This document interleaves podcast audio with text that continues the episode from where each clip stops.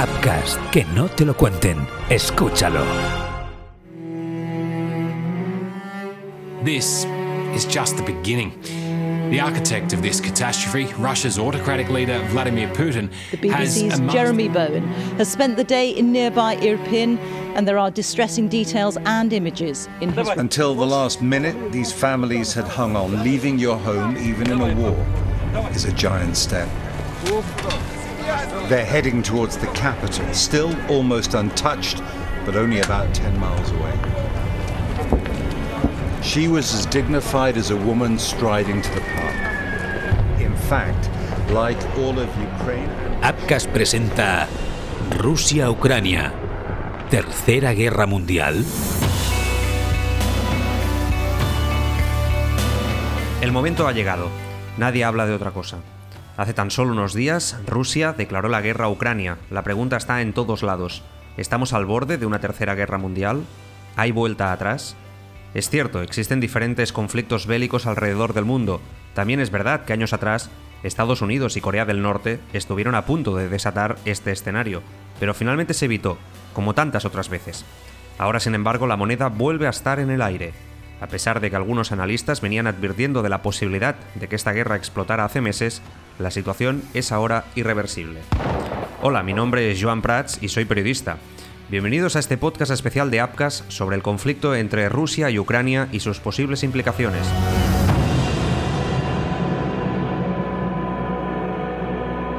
Rusia-Ucrania.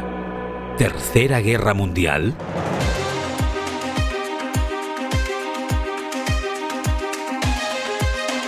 madrugada del 24 de febrero, el presidente de Rusia, Vladimir Putin, se dirigió a su nación y anunció que iniciaría una operación militar en Ucrania. Un término que, sin embargo, nadie interpretó como tal en la comunidad internacional. La OTAN y Ucrania lo consideraron una invasión, para otros una guerra. En cualquier caso, no se trataba de una maniobra estratégica, Putin tenía entre sus objetivos la desnazificación y el desarmamento, sobre todo del país vecino. Esos fueron los términos que utilizó. El ataque militar del Kremlin tuvo lugar tras el reconocimiento de la independencia de los territorios prorrusos de Donetsk y Lugansk y la aprobación por parte de la Duma del envío de fuerzas militares al exterior. Pero fue el asesor del Ministerio del Interior ucraniano, Anton Geshashenko, quien advirtió por primera vez que el mundo se enfrentaba al peligro de una tercera guerra mundial. Fue en un post de Facebook donde por primera vez aseguró que el mundo corría este riesgo si no se detenía a quien consideraba el nuevo Hitler.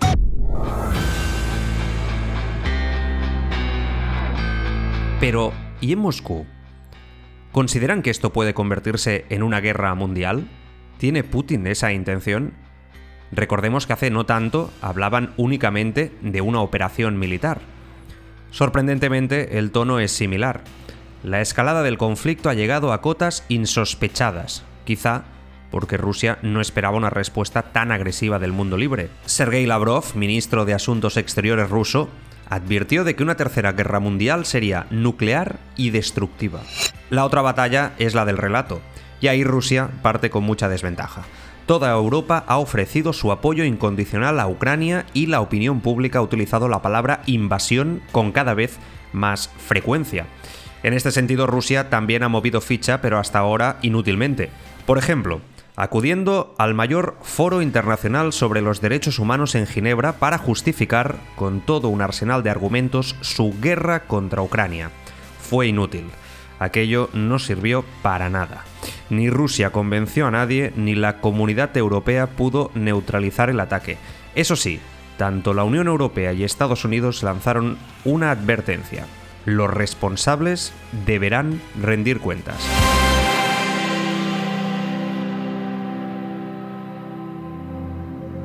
Pero ¿realmente están tan alejadas las posturas? ¿Cuál es la realidad? Todo empezó en 2014, cuando el gobierno ucraniano de Yanukovych cayó con el apoyo de Occidente. Era un movimiento estratégico que llevó al país a nuevas elecciones consideradas ilegítimas por el propio Yanukovych, refugiado en Rusia.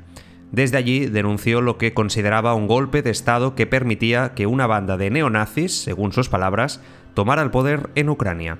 Aquello ocurrió en febrero de 2014 y hasta junio del mismo año Ucrania no tuvo nuevo presidente. Se daba carpetazo a la etapa postsoviética y Ucrania se acercaba mucho más a los países atlánticos. El periodista Lucas Proto, corresponsal del Confidencial en Ucrania, nos explica por qué ese golpe fue tan duro para Rusia que siempre ha considerado clave a su país vecino. En el discurso que dio poco antes de la invasión, eh, Vladimir Putin dejó claro que el país apenas tenía derecho a ser un Estado, que era una parte más de Rusia que había sido eh, había acabado como nación independiente solo por base a errores históricos de la Unión Soviética, eh, concretamente de, Lenin, y que por lo tanto no, no, no, tenía derecho a ser un Estado ni tenía derecho a la soberanía. Eso es como ve Putin Ucrania. Claramente, si está dispuesto a arriesgar todo a enfrentarse al mundo, como quien dice, por Ucrania, es que claramente la importancia que tiene este país, concretamente, yo no diría para Rusia, pero para la mentalidad de Putin, este revisionismo histórico que ha definido su gobierno desde eh, hace más de una década, es un, es un punto vital para él. Aquella tensión empezó a tomar una escalada importante a nivel internacional. Rusia se vio involucrada en la guerra de Crimea, territorio que reclamó y por el que luchó y acabó anexionándose en el año 2014. Y la comunidad internacional respondió instalando misiles en una zona de influencia histórica rusa. La idea era, sencillamente, que hubiera bases de la OTAN a escasos kilómetros del país que preside Vladimir Putin. Mientras tanto, en el Donbass se produjeron torturas y asesinatos a civiles prorrusos, la zona de la frontera entre Ucrania y Rusia se convirtió en una escabechina de la que incluso la equidistancia se pagaba con sangre. Y de aquellos polvos, estos lodos. Por su parte, el periodista Kike Andrés, gran conocedor del mandamar ruso, explica la obsesión de Putin con Ucrania. Creo que Vladimir Putin ha dejado claro que está dispuesto a llegar hasta las últimas consecuencias con su invasión de Ucrania el presidente de Rusia estaría haciendo una triple lectura de esta crisis. En un primer nivel geopolítico, Rusia habría percibido a una Ucrania cada vez más díscola y más decidida a acercarse a Occidente. En un momento de gran división política en Estados Unidos y de auge en China, este sería el momento ideal para que Moscú dibujara sus líneas rojas, principalmente buscar garantías legales de que Ucrania jamás entrará como miembro de la OTAN. La segunda razón es más interna, ya que las aventuras militares exteriores de Rusia suelen coincidir con una ola de represión interna. Eh, con este tipo de enemigos externos, Moscú busca avivar los instintos nacionalistas y acallar a la creciente disidencia. Y en el tercer plano estaría una dimensión personal o sentimental del propio Vladimir Putin, al quien vemos cada vez más obsesionado con dejar eh, su marca en la historia y asegurar su legado.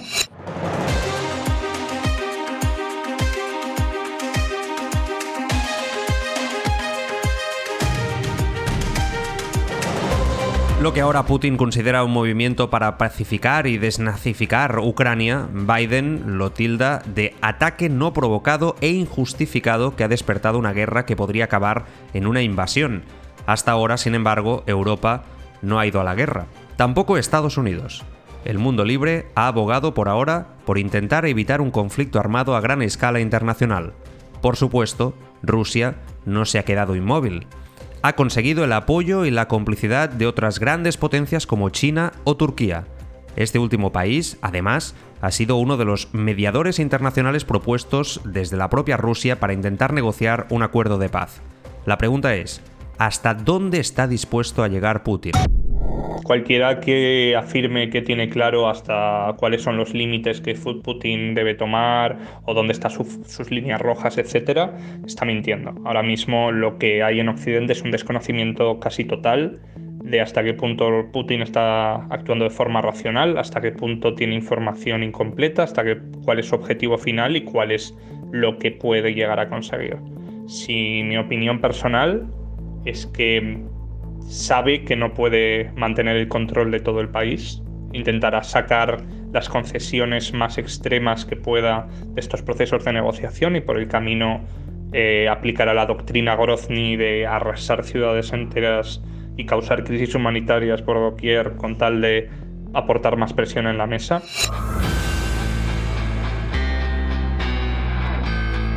Pero Europa está a otra cosa, por ahora. Parece que el bloque atlántico, lo que se conoce de toda la vida como la OTAN, prefiere no intervenir de forma activa en el conflicto. La idea es, por ahora, el bloqueo sistemático a Rusia desconectar del planeta al país soviético, ya sea bloqueando sus medios informativos, las exportaciones e importaciones con aquel país, aislando su cultura del panorama mundial, todo sirve. Esta vez, además, mucho más allá de las tradicionales sanciones económicas que se suelen aplicar sin mucho éxito. Por supuesto, todo esto tiene graves consecuencias económicas para el mundo entero. No solo Rusia acusará esta respuesta tan agresiva de la OTAN, también el resto del mundo saldrá perjudicado por no poder tener acceso a todo lo que hasta ahora nos provenía el país que dirige Putin. Es esta situación la que nos lleva a plantearnos lo siguiente. ¿Estamos en la antesala de una gran guerra? ¿Será suficiente con este bloqueo que está imponiendo Europa? Según aseguraba el primer ministro británico Boris Johnson en una entrevista con la BBC hace apenas unos días, la evidencia sugería que Rusia estaba planeando la mayor guerra en Europa desde 1945. En este sentido, y sin pronunciar el término guerra mundial, Johnson sí que advirtió que cualquier conflicto podría ser sangriento y prolongado. Today I'm announcing the United States is targeting the main artery of Russia's economy. Por su parte, Joe Biden recalcaba tan solo hace unos días que únicamente habría una guerra mundial si los estadounidenses y los rusos empiezan a dispararse unos a otros. Por ahora ese escenario parece lejano, pero Estados Unidos tampoco parece dispuesto a mirar para otro lado y permitir que Rusia imponga el status quo de 2014 en Ucrania. El conflicto persiste, por mucho que sea de intereses. Biden, sin embargo, nunca ha escondido que Rusia continuaba siendo el gran enemigo de Estados Unidos en el gran tablero mundial. ¿Cabe esperar un cambio de estrategia americana? Responde el periodista Kike Andrés. La OTAN ha dejado claro, por activa y por pasiva, que no es parte en este conflicto entre Rusia y Ucrania. Aunque la alianza está decidida a apoyar a los ucranianos ante la invasión rusa, ha descartado eh, de plano involucrarse activamente en el conflicto con soldados sobre el terreno o incluso decretando un espacio de exclusión aérea para evitar que los aviones rusos bombardeen Ucrania. Sin embargo, en una guerra abierta con tantos frentes no podemos obviar la posibilidad de que se produzca un accidente, un malentendido o incluso alguna provocación que podría eh, amenazar con escalar el conflicto a toda Europa. Uno de los mayores temores de la Unión Europea y la comunidad internacional en general es que Rusia, una vez consiga invadir Ucrania, pueda intentar anexionarla e iniciar así un proceso de expansión por Europa del Este. Países como Lituania o Moldavia están en el punto de mira. Otros como Bielorrusia parecen a salvo, puesto que ha sido el gran aliado de Rusia a la hora de coordinar los ataques a Ucrania. Pero no todo el mundo lo ve igual. Hay quien cree que realmente Rusia pretende restablecer un gobierno que sea afín al régimen de Vladimir Putin y que ahuyente a la OTAN fuera del territorio ruso. Este, sin embargo, no es un pensamiento que compartan países vecinos de Rusia. La primera ministra de Lituania, Igrida Simonite, aseguraba hace unos días en The New York Times que la imaginación del dictador Putin no tiene límites ni mínimos demasiado bajos, y recordaba que no hay mentiras demasiado flagrantes para él ni líneas demasiado rojas para cruzar. Todo ello ha quedado claro en los últimos movimientos que hemos visto en el viejo continente. Ahora, tras el ataque de Rusia a Ucrania y el comienzo de una invasión masiva, el presidente ucraniano Zelensky ha invitado al mundo a crear una coalición anti-Putin y obligar a Rusia a la paz.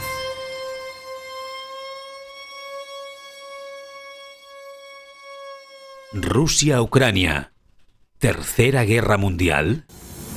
Tras conversar con gobernantes de Estados Unidos, Reino Unido y Alemania, ya han empezado las primeras negociaciones para la paz, pero el conflicto es tan reciente que cada complicación que surge dinamita prácticamente cualquier posibilidad. Ocurrió a la hora de escoger el escenario de dichas conversaciones.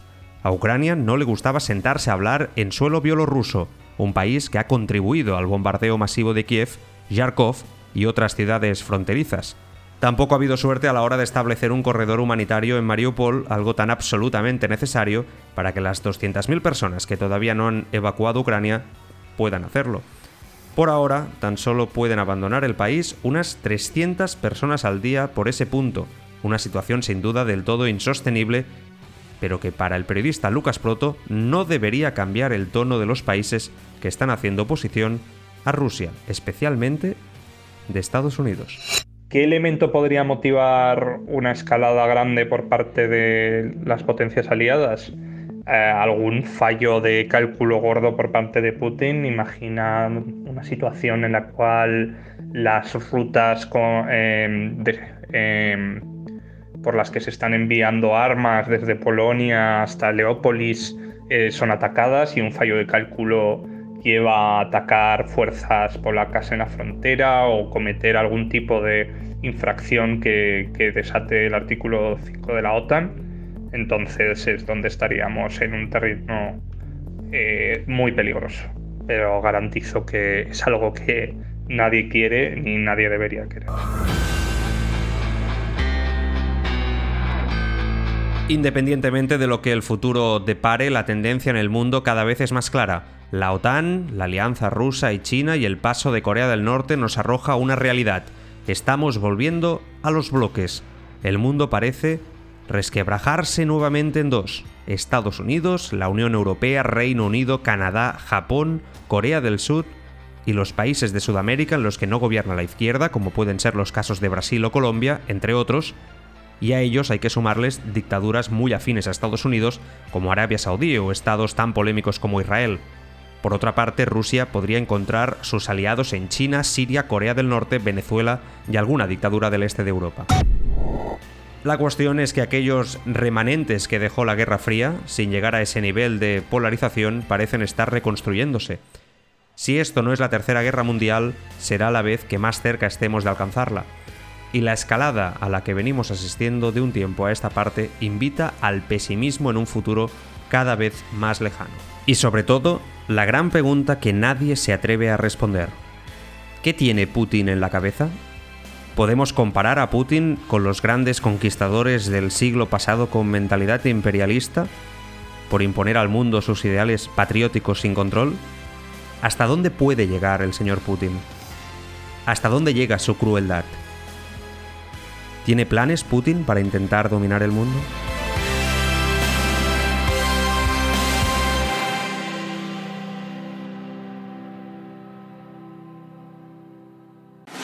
La palabra Apcas en el buscador de tu plataforma de podcasting y conoce todas nuestras producciones.